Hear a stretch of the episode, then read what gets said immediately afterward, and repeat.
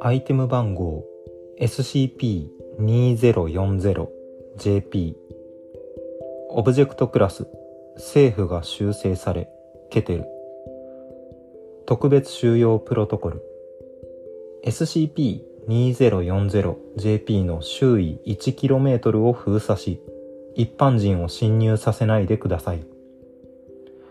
研究員は SCP-2040JP の横に併設したサイトに常駐し SCP-2040JP A 群を記録装置で監視してください。E クラス職員が監視を行う場合事前に配布した IC カードを使用してサイト内の監視室に入室させてください。外周からの目視に関してはその限りではありません。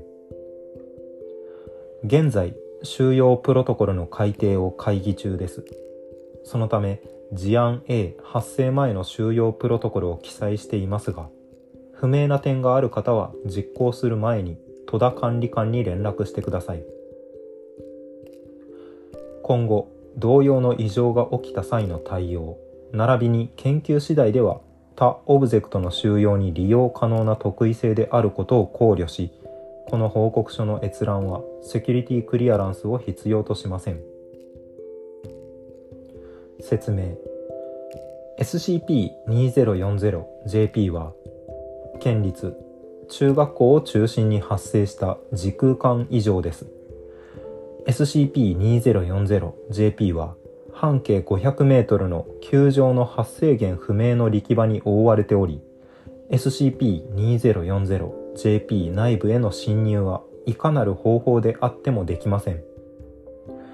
SCP-2040JP 内には18名の教職員75名の生徒1名の委託業者の合計94名が取り残されていますが現在までに救出はできていません。以降は SCP-2040JP A 群と表記。SCP-2040JP-A 群の詳細な情報は別紙参照。SCP-2040JP 内部は時間が遅延しており SCP-2040JP-A 群はそれぞれの様子から異常に気づいていないと推察されています。SCP-2040JP 内と外の時間の流れの差は大きく。SCP-2040JP の境界へ向かって歩いている。SCP-2040JP-A26 が今の速度を維持すれば境界に接触するまでに200年以上かかる計算です。1987年3月17日に SCP-2040JP が発生しました。卒業式後の下校時刻であり目撃者が多数いたことと特異性が広範囲であったため全員への記憶処理が困難であることから SCP-2040JP A 群の家族や関係者を E クラス職員として雇用し SCP-2040JP の監視を行わせました。E クラス以外の市民に関してはカバーストーリー地盤沈下による崩壊をルフしました。雇用した E クラス職員はいずれも協力的であり、収容直後は時間の停止と思われていた特異性が時間の遅延であることに最初に気づいたのも E クラス職員でした。事案 A2018 年3月14日。一般人が SCP-2040JP の様子を撮影しそれを動画共有サイトに投稿した事案が発生しました侵入した一般人は日頃から廃墟や立ち入り禁止区域に無断で立ち入る旨の動画を投稿していたようです。該当の動画は拡散直前に動画共有サイト運営内の財団エージェントによって発見され、侵入者の記憶処理のみで大きな混乱は起きませんでした。これによりサイトへの立ち入り調査が行われ、SCP-2040JP のずさんな収容が判明し、サイト管理者及び担当博士が降格となりました。事案 B 戸田博士が公認の管理者として決定しサイトへ着任の挨拶へ向かった際に事案 B が発見されました以下は戸田博士が作動させていた映像記録装置による記録です。SCP-2040JP までの道案内として E クラス職員他の E クラス職員と区別するため以降の記録は佐々木氏と記載が同行。日付2018年3月15日。戸田博士佐々木さんはいつもこんな坂を登っているのですか？佐々木氏いつもじゃありません。私も学校まで足を運ぶのは5年ぶりです。そうなのですか？仕事が忙しくなりましてそれに報告用の確認は吉田のばあ様が日課の散歩がてらしていましたが去年の春頃に腰をやって寝たきりになってしまいまして固定カメラでの記録は今も継続していますし前任の博士はそれでも良いとのことでしたが定期報告の頻度を増やしますか？あーどうでしょう。一応自分で現状を確認してから判断しましょうか。そうですか。何か不満でも？あ いえそうではありません。ただ今まで担当になった人たちも似たようなことを言っていたものでそれで報告の頻度を増やしてもすぐに減らすように指示がありその担当者は長くて3年で他の研究所に移動していってしまいましたから。それはなぜです？無駄だからですよ。無駄？あの空間には変化がないんです。いや前任の残した資料では時間の遅延であると書いてありました。対象たちは動いているのでしょう？1年で数センチの移動を変化と言えるんですかね。それは変化ですよ。前の博士が言っていました。あなたたちの組織じゃもっと危険で刺激的なものをたくさん管理しているんでしょう？その質問にはお答えできません。詳しく知りたいとか思ってるわけじゃありません。ただそれらに比べれば時間がゆっくり進むようになった学校なんてつまらないものでしょう。その程度の不思議なことに構ってる暇があるならもっと危険なものを対処できるように研究したいはずです。私ならそうします。我々が他のオブジェクトの研究を優先したから、だから一般人に侵入されたと別にそこまでは言ってませんし、責めてるつもりもありません。ただ、僕は夢を見ていたんです。科学は人を幸せにするのだと。ですが、実際には世界は常に危険にさらされ、いつ滅んでもおかしくない状況で今を維持するのに精一杯なのだと。未来を夢見ることも難しいのだと知ってしまったんです。そうならないためにも我々が活動しているんです。それこそ時間の遅延を研究することで危険な物品の進行を抑えることができるようになるかもしれません。その研究ができないんですよ。教会の中には入れない。変化はないから観察も無駄。おそらく変化があるであろう教会と中の学生の接触だって200年は先なんです。そもそも変化があるってのも予想でしかない。教会と接触することで教会は消滅するのか。教会の範囲が広がるのか。もしかしたら世界は滅んでて教会がタイムカプセルになるかもしれない。少なくとも今この瞬間にできることなんて何もないんです。戸田博士沈黙。佐々木氏。来年年号が変わるじゃないですか。時間が止まったのが1987年でギリギリ昭和です。中の人たちはね平成を知らないんですよ。みんなが時間に取り残された30年の間に何が起こったのかを知らないんです。生徒会長の妹さんは今度孫が生まれるそうですよ。え？3組の藤田さんは甥っ子が海外で個展を開くようなカメラマンになりましたし新婚だった古文の水島先生の旦那さんは再婚して幸せな家庭を築きました。戸田博士沈黙。佐々木氏。出入り業者の宮永さんは津波で実家を亡くしています。校長先生の奥さんは最後まで校長先生が出てくることを願っていました。戸田博士沈黙。佐々木氏。それをみんな知らないんです。知らずに昭和のあの日の真っ只中にいるんです。それをみんなが知るのはさらに年号がいくつも変わった後の数百年先なんです。僕らにできることなんて何もなくて。ただ楽しそうにしてるみんなを外から見てるしかないんです。みんなそれが辛くて町を離れていきました。吉田のばあ様も寝たきりですし今も活動してる人なんてほとんどいませんよ。ではなぜあなたはこの町に残っているんです？え？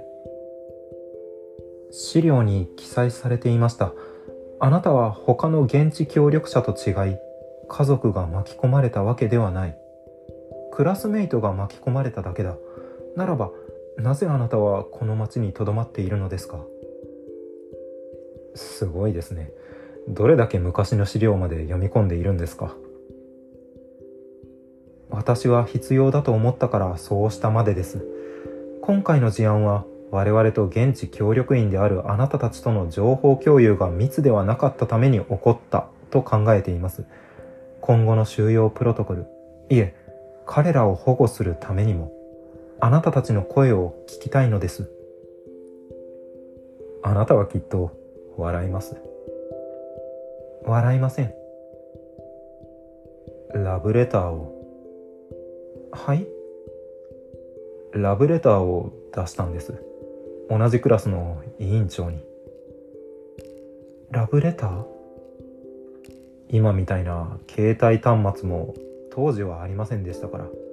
文房具屋で買ったレターセットに中学生の拙い文章で一生懸命書きました。春からは別の高校に通う予定だったので思いだけでも伝えておこうと。それを読んだ委員長が出てくるのを校門で待っていたら教会が出現したんです。委員長は今も下駄箱で私の書いたラブレターを読んでいるんですよ。30年もかけてね。戸田博士沈黙。佐々木氏。別に委員長に告白の答えを求めているわけじゃない。ただ一目見たいんです。願わくば出てきた彼女を助けたい。四十を過ぎたおっさんが中学生の女の子を思って科学者になる夢を諦めてやりたくもない仕事をしながらこの寂れた街で老いて死んでいく。気持ち悪いでしょ？うそんなことはありません。貴重なご意見です。そろそろ見えてきますよ。外に出ている2人が橋本さんと平手さんで他の人は校舎の中に。3人いませんか？そんな、どうして？報告では校舎外にいるのは2名だけのはずです。